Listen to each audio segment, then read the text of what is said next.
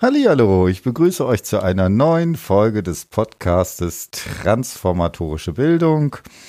Heute geht es um ein sehr spannendes Thema und zwar um Lebenskunst und wie immer mit gekoppelt an ein narratives Interview. Und auch das, wie immer, äh, kann ich das natürlich nicht alleine machen, sondern brauche jemand Schlaues, der mir das Ganze erklärt, wie das alles so funktioniert. Und das ist in diesem Fall die Vanessa, die eine sehr spannende Hausarbeit zum Paula-Interview gemacht hat. Genau.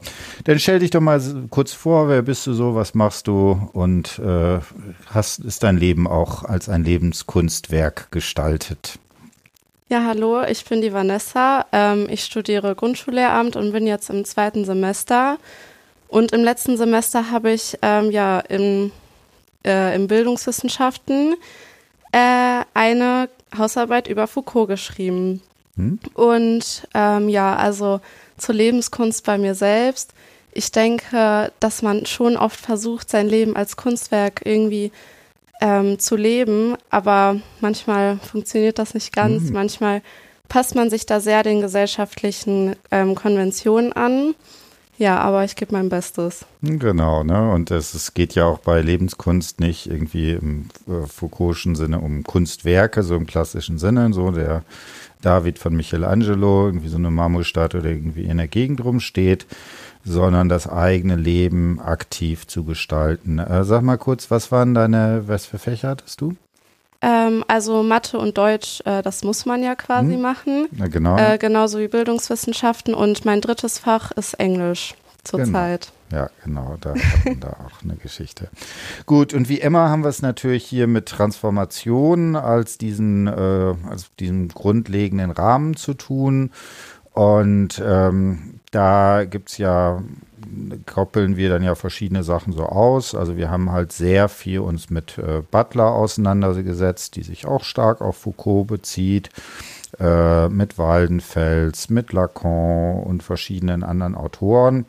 Und heute ist irgendwie Foucault dran und äh, dabei aber auch nicht der gesamte Foucault, weil der Foucault ist natürlich so ein Riesenwerk, also wahrscheinlich einer der wichtigsten Denker der zweiten Hälfte des 20. Jahrhunderts, sehr einflussreich in den verschiedensten Bereichen. Und äh, dabei geht es vor allen Dingen jetzt um den späten Foucault und äh, mit seiner Frage nach Lebenskunst, Ästhetik der Existenz. Genau, und dann äh, mach mal eine kurze Einführung. Was wären für dich so wichtige Begriffe? Was müssen wir wissen? Worüber müssen wir uns jetzt unterhalten, wenn wir uns das, wenn wir damit Veränderung und Transformationsprozess uns angucken wollen? Ähm, ja, also ich habe eigentlich äh, direkt, als ich äh, angefangen habe zu schreiben, gemerkt, hm. dass das ein ganz, ganz großes Thema ist. Also hm. da könnte man wirklich so viel drüber schreiben. Aber ich denke, das Wichtigste ist halt auf jeden Fall erstmal zu sagen, dass das wirklich erst äh, am Ende, äh, also am Ende von Foucaults Leben hat er sich dann angefangen damit zu beschäftigen. Mhm. Und ich finde, das sagt auch schon etwas aus, dass man sich zum Ende hin auf einmal mit der Ästhetik der Existenz beschäftigt. Ähm, ja, dann ist es auch äh, wichtig, eine Beziehung zu sich selbst zu entwickeln. Ähm, dazu gehört die Selbstreflexion und auch die Selbstkritik. Und ähm, ja, im Hinblick auch auf das narrative Interview war ähm, die Befreiung aus gesellschaftlichen Konventionen, die ich ja eben schon mal kurz genannt hat, äh, hab auch wichtig. Und ähm, ja, wenn man diese ganzen Sachen halt irgendwie, ähm, wenn man denen nachgeht, dann entsteht eben diese Lebenskunst, ähm, die auch viel mit Kreativität äh, und so weiter zu tun hat. Aber man sollte das jetzt auf keinen Fall als irgendein, ähm, ja, irgendein Plan, dem man nachgehen soll, ansehen. Also das ist bei jeder Person individuell und ähm, ja, man sollte da auf jeden Fall immer noch seinen eigenen Verstand nutzen. Mhm. Genau, also vielleicht ganz interessant. Also äh, lustigerweise ist, wenn Koller Bildung anders denken, der hat ja immer so schöne Kapitelchen zu jedem äh, Theoretiker oder jeder Theoretikerin. Tatsächlich ist nur eine Frau. Judith Butler und äh, alle anderen halt Männer und Foucault interessanterweise nicht. Äh, Finde ich auch spannend, wobei es mit der Jenny Lüders jemand gibt, der auch zu Foucault äh, in dem Kontext promoviert hat. Äh, tatsächlich ist ja die Einleitung, fängt ja mit einem Foucault-Zitat an und ich finde, da sieht man auch äh, ganz äh, gut, worum es hier geht. Ich lese mal sozusagen gleich zu Anfang vor. Ähm, ich denke niemals völlig das Gleiche, weil meine Bücher für mich Erfahrung sind. Erfahrung im vollsten Sinne, dem man diesen Ausdruck äh, beilegen kann. Eine Erfahrung ist etwas, aus dem man verändert hervorgeht. Wenn ich ein Buch schreiben sollte, um das mitzuteilen, was ich schon gedacht hat, habe, ehe ich es zu schreiben begann, hätte ich äh, niemals die Courage, es in Angriff zu nehmen. Und dann ganz zum Schluss, ich bin ein Experimentator in diesem Sinne, dass ich schreibe, um mich selbst zu verändern und nicht mehr dasselbe zu denken wie zuvor. Also das ist auch später Foucault. Und ähm, da sagt, schreibt er, beschreibt er etwas über seine eigene Schreibpraxis, was er da entsprechend da drin ist. Und äh, das ist ja auch exemplarisch. Koller sagt ja, das ist ja mit bis zum gewissen Grade in diesem Zitat auch diese Grundüberlegung der transformatorischen Bildung damit angelegt.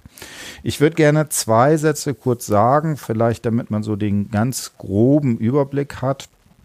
Ähm, alles jetzt ein bisschen vage, habe nicht wirklich da einen Vortrag vorbereitet. Ähm, aber damit man das nochmal so grob vorhat, äh, grob hat, was bei Foucault da entscheidend ist, also bei Foucault, den kann man in drei Achsen sozusagen einteilen. Das eine wäre eben die Frage nach dem Wissen. Das ist vor allen Dingen in der Ordnung der Dinge und in der Archäologie des Wissens äh, sozusagen formuliert was sind Diskurse und so weiter, hat er da gemacht. Und dann ist natürlich für die Pädagogik Überwachen und Strafen so das zentrale Buch, wo er versucht, sowas wie die Disziplinargesellschaft zu charakterisieren, über welche Machtverhältnisse taucht, äh, entstehen Subjekte, wie werden wir subjektiviert. Und dabei ist das Spannende, dass er da sagt, sowas wie Subjekt ist nicht die Befreiung, nicht das freie Subjekt, sondern er sagt, das Subjekt ist eigentlich schon Produkt der Macht. Und was dann aber das Spannende ist, nachdem er diese Phase der Machtanalyse ja abgeschlossen hat, kann man nicht sagen, aber nachdem die nicht mehr so präsent war, gibt es dann eine Phase, wo er länger nichts veröffentlicht hat an Büchern. Und es gibt aber inzwischen die äh, verschiedenen Vorlesungen, die er da äh, gehalten hat, sind äh, rausgegeben. Und da kann man dann schon so sehen, wie so langsam der Übergang ist. Und was Foucault immer interessiert, ist, wie beziehe ich mich auf mich selber. Und da ist eben die These, dass dieser Selbstbezug, wie ich mich auf mich beziehe, dass da sich quasi sozusagen die Machtverhältnisse drin zeigen. Und da sagt er eben, dass das in verschiedenen Verhältnissen sich zeigt. Also in der, was er dann da in dieser Zwischenphase macht, wäre sowas wie die Gouvernementalität, äh, Regierungsmentalität, wo wir neoliberal uns als Unternehmer unser Selbst auf uns beziehen. Und da stellt sich natürlich irgendwann die Frage, wenn, jetzt, wenn man jetzt alles so in Machtdiskursen auflöst, wie kommt man da eigentlich raus?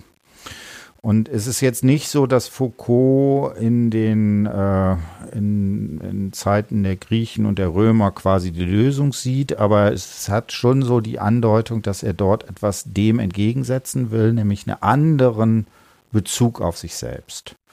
Und das finde ich ist sozusagen der Punkt, äh, an dem, wenn ich das richtig lese, sozusagen deine Arbeit quasi einsetzt. Und kannst uns dann vielleicht ähm, erstmal noch so sagen, was würdest du denn sagen, was ist für so eine Ästhetik der Existenz, was ist da das Entscheidende? Mm, also zur Ästhetik der Existenz, ähm, ja, das hat ja auf jeden Fall schon mal sehr viel mit der Kunst zu tun mhm. und mit der Kunsthaftigkeit des Lebens. Und ähm, aus diesen, also aus den Selbsttechniken, in denen man ähm, halt auf sich selbst achtet, um sich selbst sorgt, entsteht halt diese Lebenskunst. Und ähm, ja, zur Ästhetik der Existenz, also ich habe das eigentlich ähm, fast wie so ein Synonym hm. für die Lebenskunst gesehen. Ja.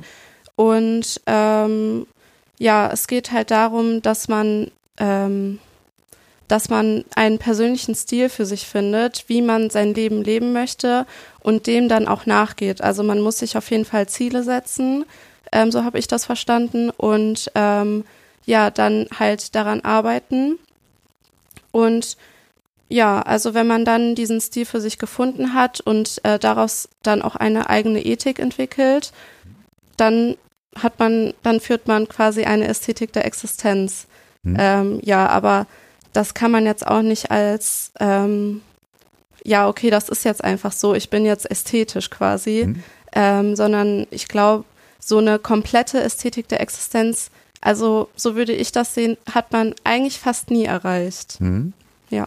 Genau, also das ist definitiv so. Ich meine, da hat er ja gerade auch äh, seine äh, vorherige Zeit seines Lebens ge äh, genau damit verbracht, zu zeigen, wie äh, quasi in den letzten Winkeln unseres Denkens sich immer noch die Machtverhältnisse zeigen.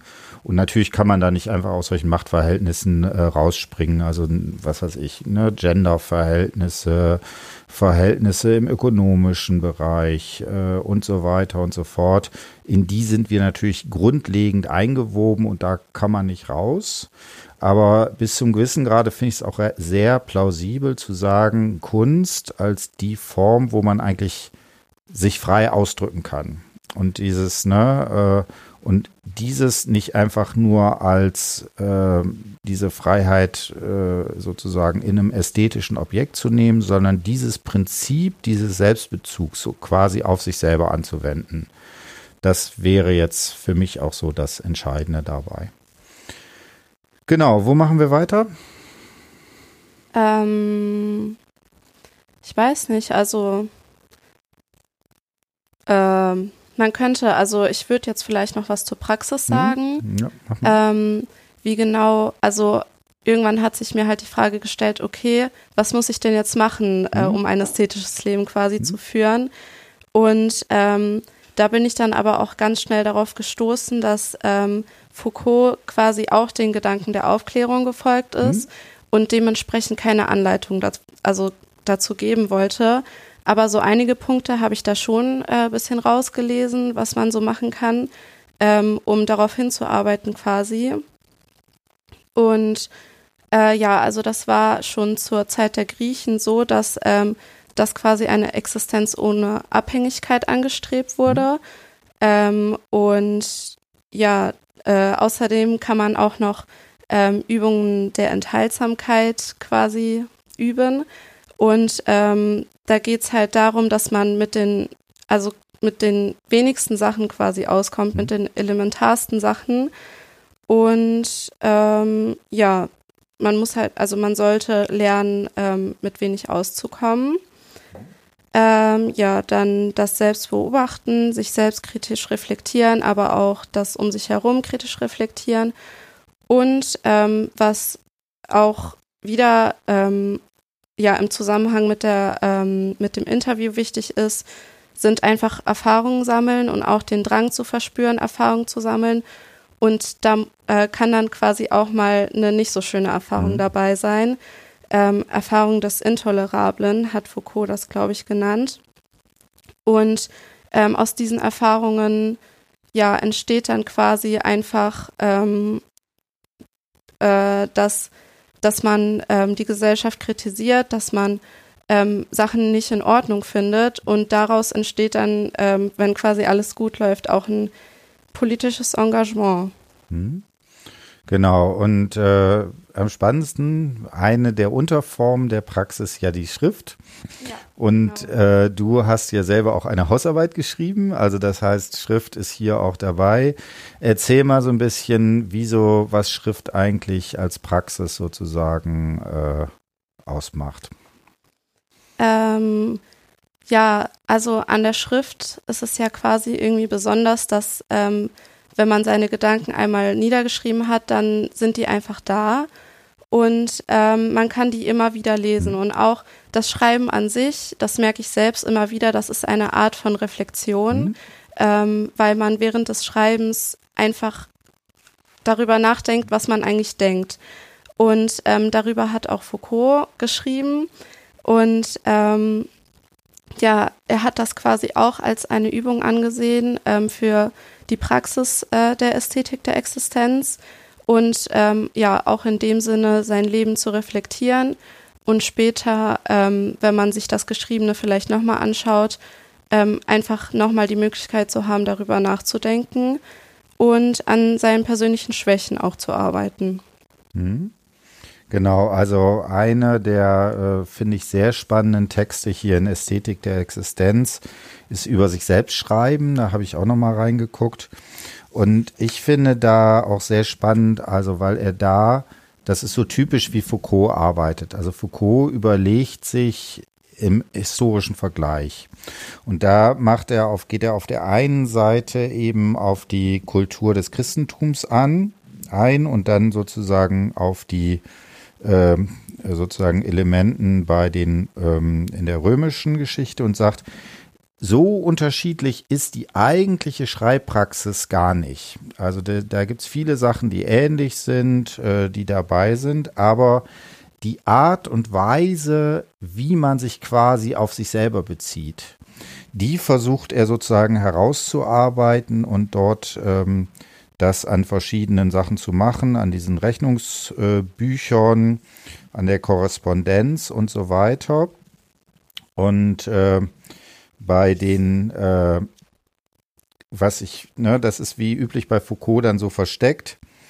Ähm, äh, bei den Rechnungsbüchern ich, äh, ging es darum, sich selbst als äh, Subjekt rationellen Handelns zu konstituieren und zwar durch Aneignung, Vereinheitlichung und Subjektivierung ausgesuchter äh, Fragmente zu einem bereits Gesagtem. Ne? Das wäre also, dass man sich als Subjekt rationalen Handelns konstituiert.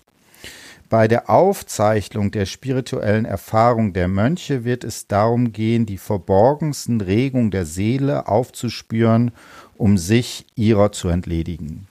Und das finde ich eben das ganz Entscheidende, wie Foucault das, finde ich, sehr geschickt macht, sagt, okay, in beiden Fällen schreibt man über sich selber. Aber das eine Mal ist dieser Selbstbezug eben einer, wo ich mich immer frage, was sind meine verborgenen äh, Regung, also so eine Art Beichtpraxis, die immer dabei ist. Was, was will ich eigentlich wirklich? Und dann ist es so ein endloser Regress, der immer dahinter ist. Man versucht immer noch tiefer sozusagen einzusteigen. Und demgegenüber sagt er, dass sozusagen diese anderen Formen, also das Subjekt, sich äh, durch Aneignung, Vereinheitlichung und Subjektivierung quasi sozusagen herzustellt. Und dieses Verhältnis zu sich selber, über sich selber zu schreiben, das ist eben die Sache, wo es verschiedene Praktiken der Macht sozusagen gibt. Ja. Genau, ne? Genau. Dann gibt es noch heute. Heute? Hm? Ach so. Ähm, ja. Äh, also wie das Ganze heute aussieht, wie man, da geht es ja auch quasi ähm, teilweise darum, wie man das Ganze umsetzen kann in der heutigen Zeit. Hm? Ähm, und ja, äh, dazu habe ich äh, eher Wilhelm Schmidt zitiert. Hm? Und ähm, der hat halt viel darüber geschrieben, dass, ähm, dass es heutzutage gar nicht mehr so eine richtige ähm, Lebenskunstliteratur im Foucault'schen hm. Sinne quasi gibt, sondern dass es eher meistens darum geht, also die meisten kennen ja solche persönlichkeitsbildenden Lektüren. Ähm, und da geht's meistens eher darum, wie man lernt, mit der Gesellschaft zu leben, mhm. ähm, wie man lernt, äh, mit Konventionen zu leben und wie man irgendwie äh, einen guten Platz in der mhm. Gesellschaft bekommt. Ähm, und das äh, liegt seiner Meinung nach halt auch ähm, an der Überwachung, an den Machtverhältnissen und dass es einfach schwierig ist, da quasi auszubrechen. Ähm, ja, deswegen kann man heute, also ich würde sagen, dass, ähm, dass man ein bisschen so den Fokus verloren hat, was das mit Foucault eben angeht. Ähm, aber es ist halt nicht komplett verschwunden. Und äh, auch im Christentum, das haben, hast du ja eben auch schon angesprochen, äh, gibt es auch ein paar Konzepte der Selbstsorge. Und ja, genau. Genau. Also vielleicht, ich finde das auch, äh, fand ich jetzt auch gut, dass du das nochmal als Beispiel gemacht, äh, gebracht hast.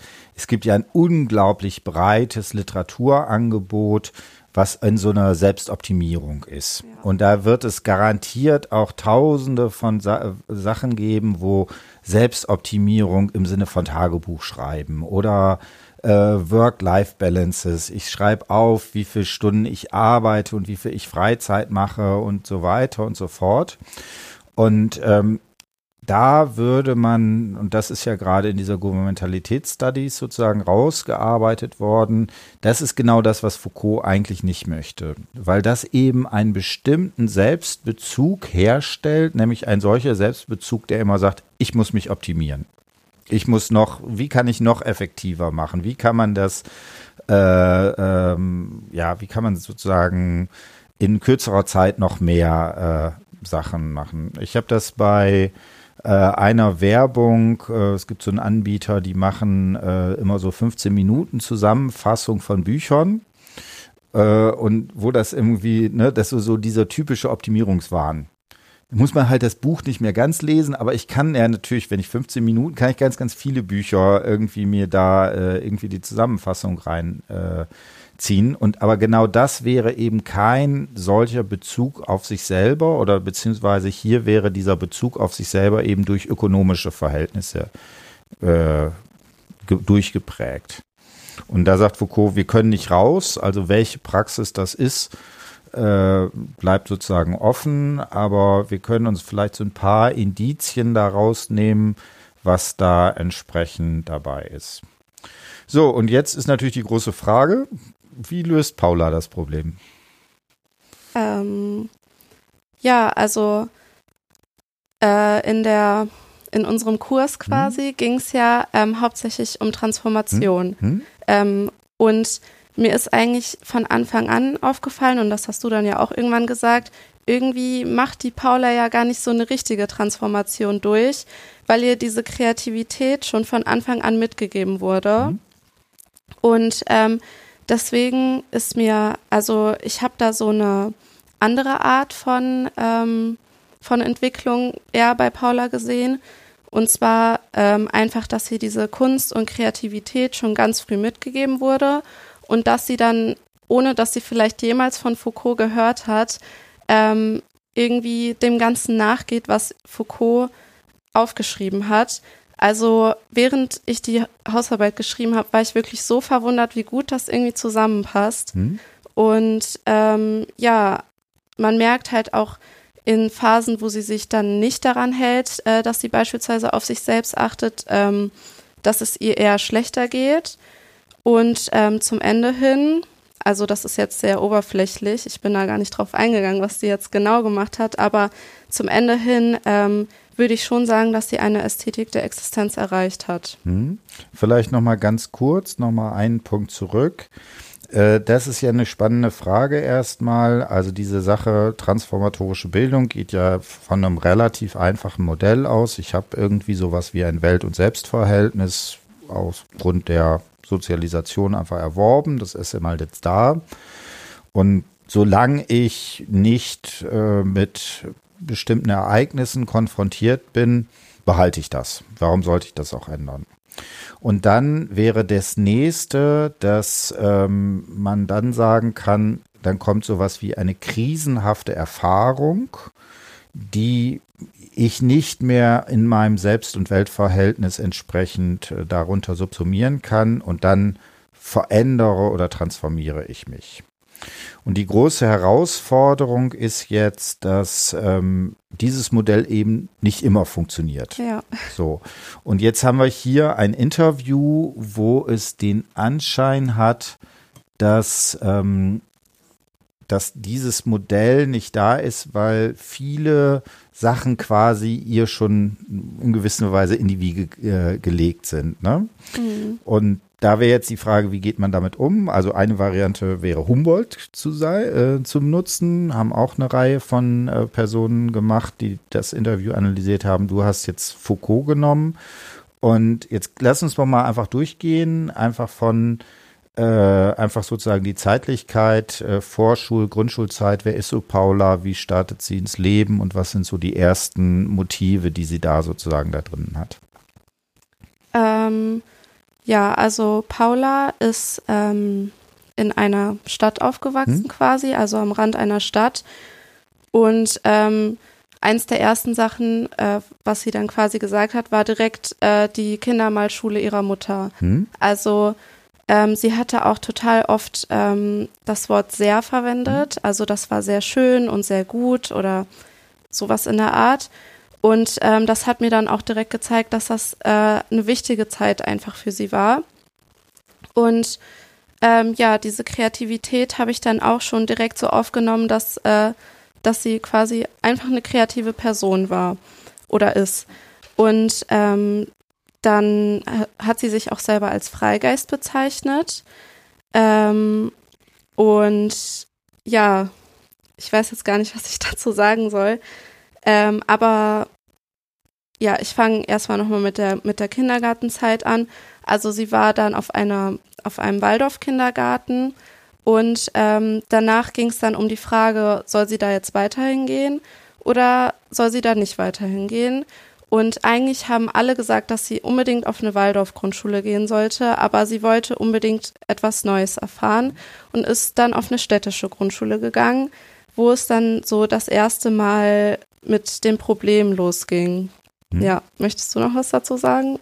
Nee, also ich würde nur noch einfach nochmal betonen, dass ähm, hier dieses Ding ist, dass sie sehr, äh, ne, also diese Malschule, das beschreibt sie ja sehr lebhaft, ne, dass das irgendwie die, wie die Gerüche da waren und so weiter und so fort. Das heißt, sehr zu Anfang ist sie halt in einer solchen äh, ästhetischen Umgebung und hier ne, wir haben jetzt Ästhetik der Existenz, äh, in dem Fall jetzt erstmal ganz platt, hat halt ein Glück, dass die Mutter halt eine Malschule hat, auch nicht schlecht, ne? Ja. Und äh, dann kann sie halt dort äh, da entsprechend diese Erfahrung sozusagen machen. Genau, und dann wäre jetzt sozusagen, dass sie dann aber äh, bewusst sagt, sie möchte dann auf eine äh, sozusagen staatliche Schule gehen, ja. Genau. Ja, also da habe ich dann auch das erste Mal äh, gemerkt, dass sie halt diesen Drang verspürt, neue Erfahrungen zu mhm. sammeln und nicht einfach immer das machen möchte, was ihr gesagt wird. Ähm, ja, hm. genau. Also vielleicht eine Sache würde ich noch äh, kurz anmerken. Das, wir haben ja immer so, was sind Figuren des Welt- und Selbstverhältnisses. Und da fand ich dieses Freigeist ja. irgendwie ganz prägend. Also offensichtlich sehr von, von äh, Kindesbeinen an jemand, der sehr freigeistig unterwegs ist, seine eigenen Entscheidungen trifft, sich auf sich sozusagen selber beziehen kann. Ja, ja, und auch einfach, dass sie von ihrer Kindergartenerzieherin als Freigeist bezeichnet mhm. wurde, das zeigt ja auch, dass sie auf ihre Umwelt ähm, ja den Einschein, äh, Anschein erweckt, dass sie ja eben eine Freidenkerin quasi ist. Ja. Genau, und dann jetzt, äh, das Spannende ist ja, jetzt würde man denken, so geht's weiter, aber äh, entgegen den sozusagen Hörererwartungen entscheidet sie sich dann eben auf die staatliche Schule zu gehen. Wie ist es denn da? Ähm, ja, das war dann leider nicht mehr so schön. Äh, also ähm, dieses Schulsystem, das hat ihr einfach sehr wenige mhm. Freiräume gelassen. Das war quasi einfach zu eng. Und ähm, dann ging ihre Migräne los. Also mhm. dann hat sie ähm, ja eben Migräne bekommen und ähm, das lag unter anderem auch daran, dass äh, sie immer wieder total viele Ungerechtigkeiten erlebt hat. Ähm, und das zeigt ja auch, dass sie eher ein sensibler Mensch ist. Und ja, da hat sie dann auch erstmal viele Erfahrungen des Intolerablen sammeln müssen. Hm. Und ja, das alles ähm, ist dann in der Migräne resultiert.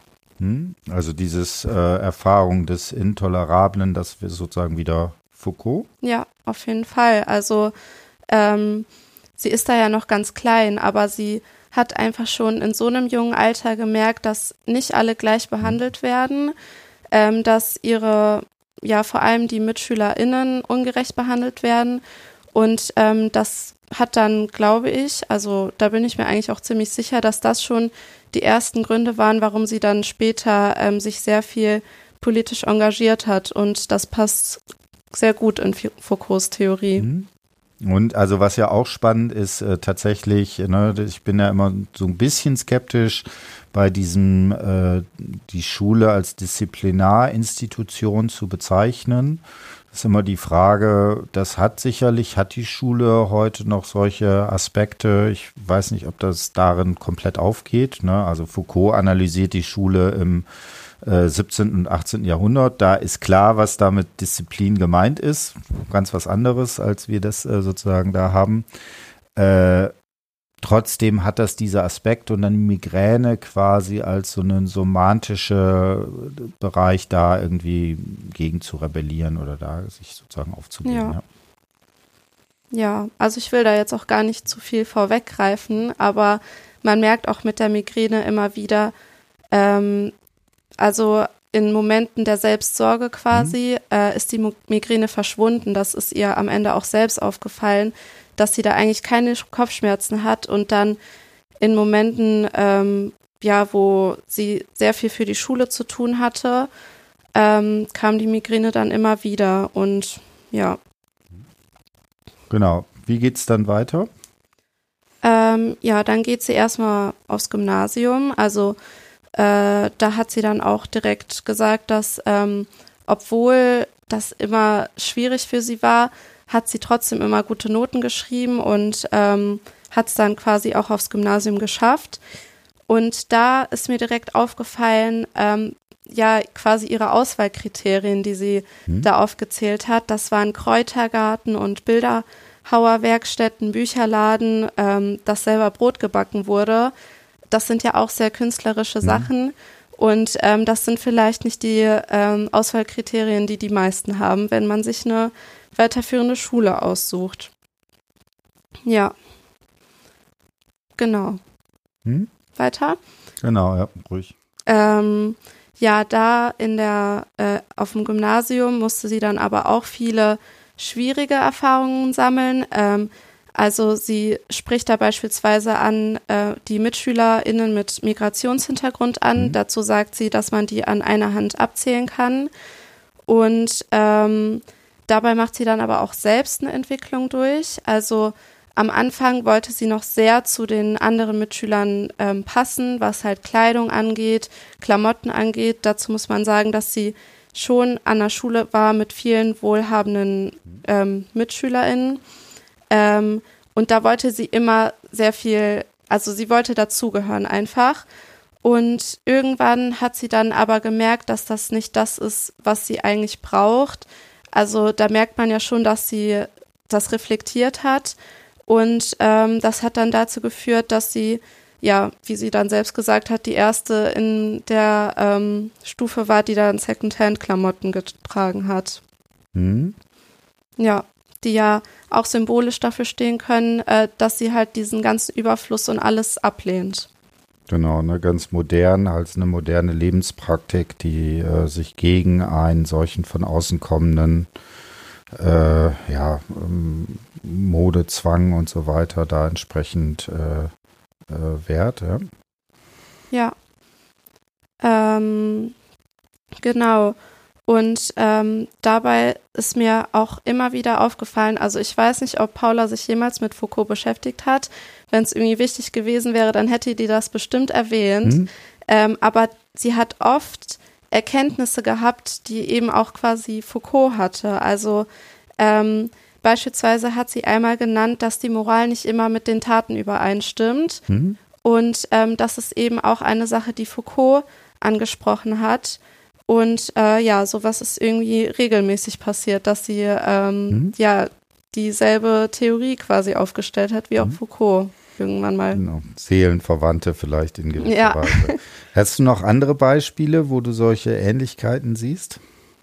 Ähm, ja, also ein Beispiel, was mir jetzt gerade einfällt, ist, dass sie zum Ende des Interviews gesagt hat, ähm, dass das Leben total kurz ist hm. und dass man es deswegen in vollen Zügen quasi hm. leben sollte und ähm, ja auch halt wie ein Kunstwerk leben sollte. Und da habe ich auch die Parallelen gesehen, weil Foucault eben auch ähm, öfters in Interviews gesagt hat, dass das Leben halt kurz ist. Und mhm. ja, da wäre eine weitere Parallele. Gut, also jetzt, wenn wir jetzt von der Zeitlichkeit sind, sie ist halt im Gymnasium, äh, findet da ihren Weg, äh, grenzt sich gegenüber bestimmten gesellschaftlichen Konventionen ab. Ähm, wie geht's weiter? Ja, also dann kommt natürlich das Abi äh, und der Führerschein und so weiter. Und zu der Zeit geht es ihr wirklich nicht sonderlich gut. Mhm. Ähm, also äh, ja, das ist eben keine Phase der mhm. Sorge um sich selbst, ganz klar. Und ähm, sie spricht davon äh, Migräne und Schlafstörungen und äh, Schmerzmitteln, die quasi beim. Wegdrücken dieser Probleme helfen sollen. Ähm, ja, aber insgesamt war das, glaube ich, schon eine sehr schwierige Phase für mhm. sie. Und ähm, ja, danach kam dann quasi, ähm, wie sie es betitelt, der Sommer nach dem Abitur. Mhm. Ähm, das fand ich irgendwie auch ganz nett. Äh, das hat sich irgendwie wie so ein Filmtitel bisschen angehört ähm, oder einfach wie ja der Name eines neuen Lebenabschnitts. Und ähm, da sind die ähm, da ist sie mit ihrer Freundin, das war eine relativ äh, spontane Aktion, ähm, mit Fahrrädern zu einem Bauernhof gefahren. Und da hat sie dann gemerkt, dass das etwas ist, was sie weitermachen möchte. Äh, ja. Mhm.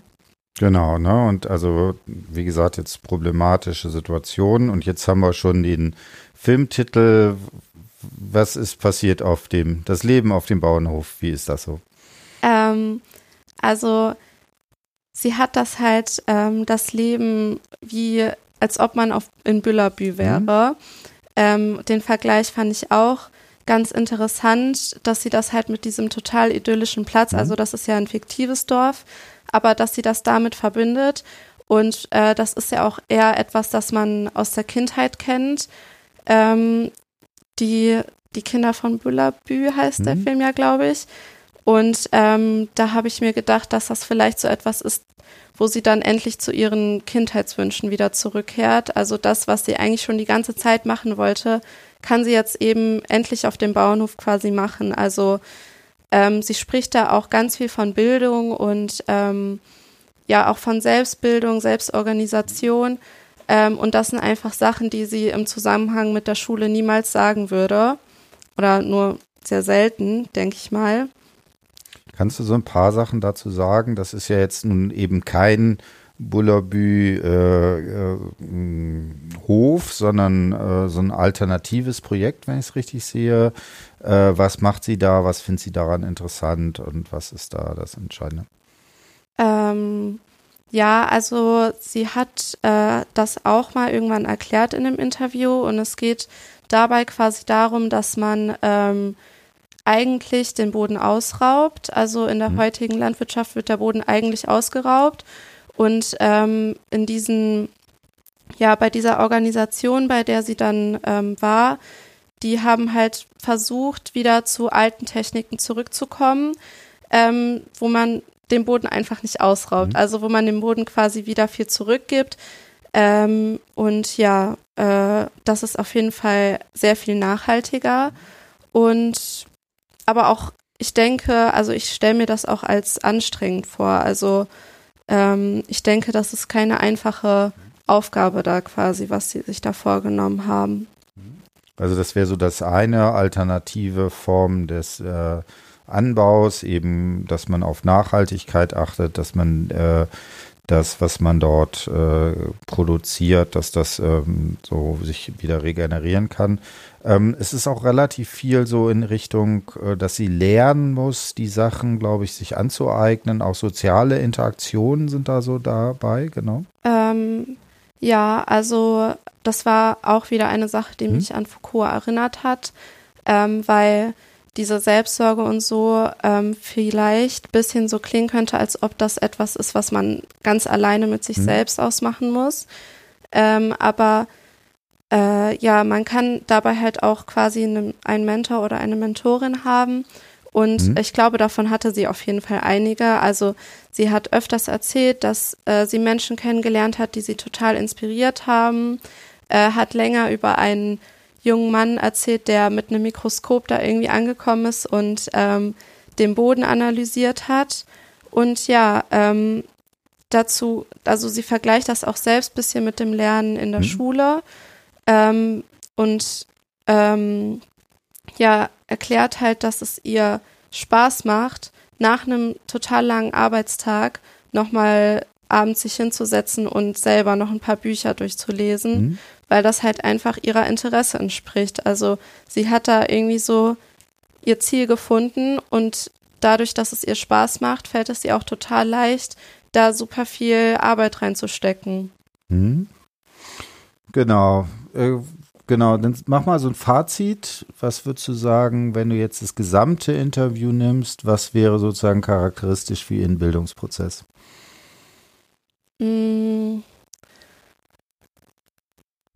Das, also ich würde sagen, charakteristisch für ihren Bildungsprozess ist auf jeden Fall, dass sie, ähm, dass sie einen Grund darin sehen muss. Also ähm, sie kann nicht einfach irgendetwas lernen, was ihr vorgegeben wird, sondern sie braucht halt ähm, so ihr persönliches Ziel, dem sie nachgehen kann.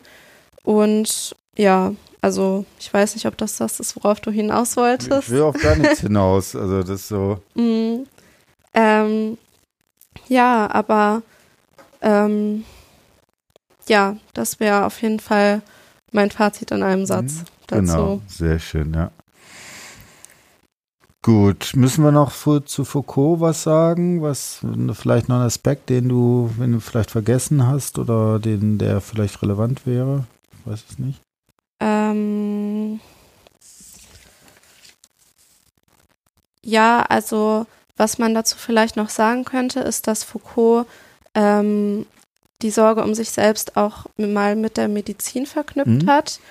Und ähm, also eben, dass die Sorge um sich selbst auch medizinische, ähm, medizinische, wie soll man das nennen, irgendwie Sachen erreichen kann mhm. quasi. Und ähm, das habe ich da auf jeden Fall auch gesehen, dass sich ihr ganzer Körper einfach besser anfühlt, mhm. ähm, wenn sie quasi auf sich selbst achtet. Und ähm, ja, das würde ich auch noch einmal sagen.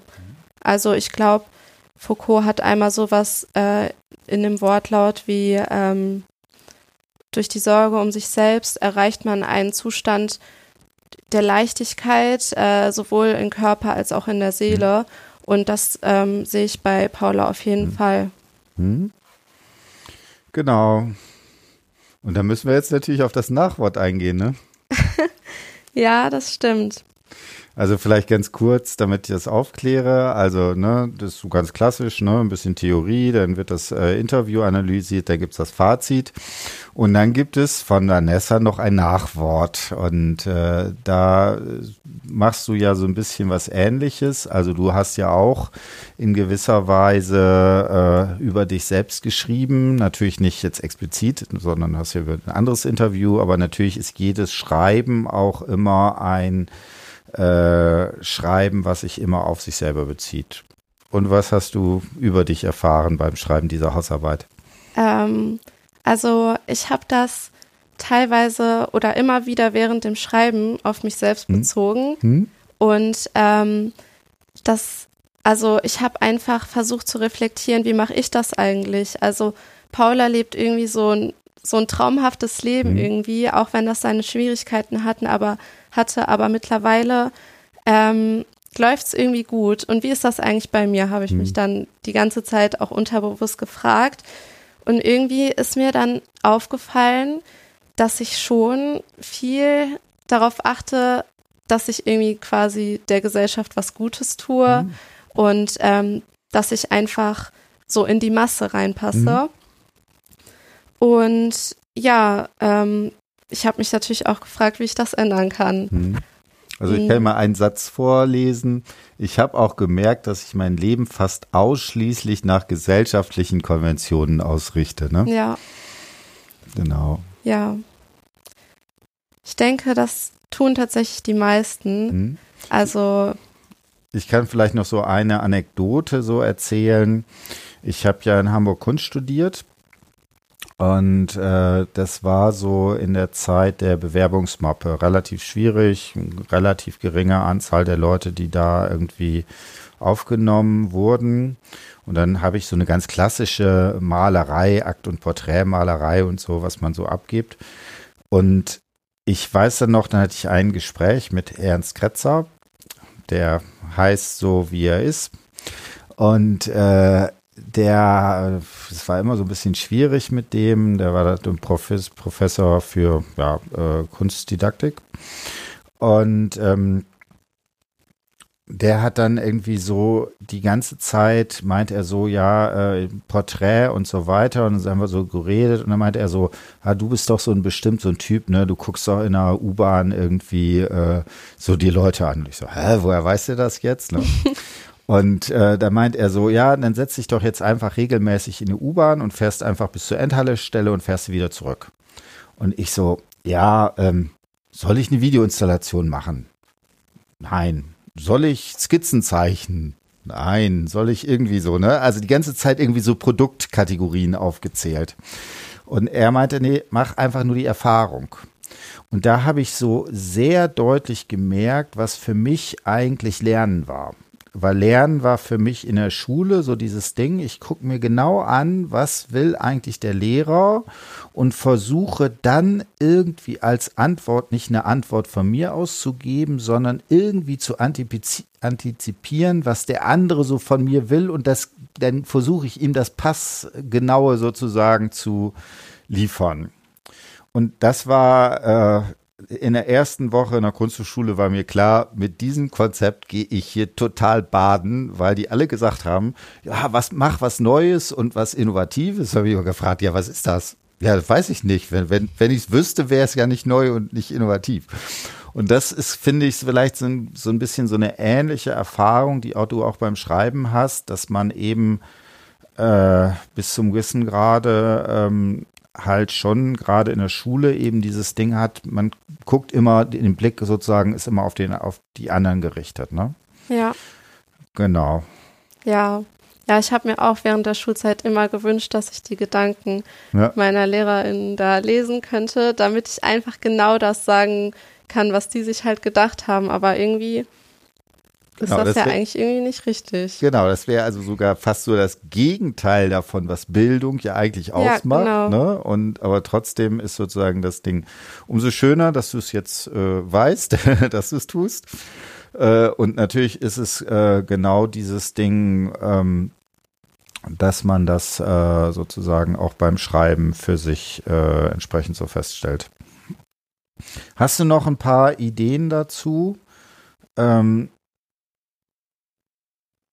was Schreiben für dich noch so oder was so ausgemacht hat? Jetzt ähm, bei der Hausarbeit oder Schreiben an sich? Sowohl bei der Hausarbeit als auch an sich. Ähm, also ich finde auch allgemein, ähm, ich schreibe an sich sehr gerne mhm. und ich merke immer wieder, dass das Schreiben einfach total die Gedanken ordnet. Mhm. Und ähm, ich, also so eigentlich genauso wie Foucault das auch meinte, ähm, lese ich es mir total gerne im mhm. Nachhinein nochmal durch, was ich vor einem Jahr oder so mal geschrieben mhm. habe. Und ähm, da kann man so viel über sich selbst lernen. Und ähm, ja, also ja, das finde ich, ist das Interessante am Schreiben. Mhm. Genau, also sozusagen diese zeitliche Geschichte, man kennt das, wenn man Hausarbeiten von vor ein paar Semestern oder sowas liest und man denkt, oh Gott, was war das für ein Idiot, der das geschrieben hat? das ist so die eine Variante oder was war das für ein Genie? Ja. Äh, beides ist sicherlich nicht angemessen, aber äh, genau, da tauchen so diese Geschichten auf. Und das ist halt der Vorteil, wenn man so eine Objektivierungspraxis hat wie das Schreiben, dass man dann eben ein quasi ja ein Selbstbezug quasi da so drin sogar ja erzwungen ist, wenn man das so will. Ja. Gut, dann sag noch einen letzten Satz dazu. Wie war es für dich, Foucault zu lesen? Also am Anfang war es fast schon schrecklich. Hm? Ich habe nichts verstanden. Aber je mehr man sich damit beschäftigt, desto mehr versteht man das dann auch irgendwann und irgendwann ergibt sich da ein Konzept und ja, irgendwann habe ich dann selbst Foucault verstanden. Mhm. Genau, also das ist bei vielen Autoren und gerade bei Foucault, finde ich, ist immer so das Schwierige, dass der so ja sehr an den Objekten klebt. Also da gibt es so endlose Beschreibungen, wie das Disziplinarsystem im 18. Jahrhundert oder sonst irgendwas war. Und man denkt immer, was will er? Und dann ist es häufig so ein letzt, ne, dann hat er 20 Seiten und dann ist der letzte Satz, der ist quasi sozusagen der entscheidende, worauf alles drauf hinausläuft. Also da muss man halt so ein bisschen Geduld haben. Und ansonsten gerade Foucault gibt es inzwischen auch bergeweise gute Sekundarliteratur. Aber ich finde es auch wichtig, das ein bisschen da im Original sich anzugucken. Ja. Genau, dann bedanke ich mich erstmal. Wie gesagt, Foucault war noch äh, wenig und vor allen Dingen später Foucault habe ich noch gar nicht hier im Podcast gehabt. Umso mehr freue ich mich, dass wir das jetzt mal gemacht haben. Genau, und dann auf Wiederhören. Auf Wiedersehen. Hören. Tschüss.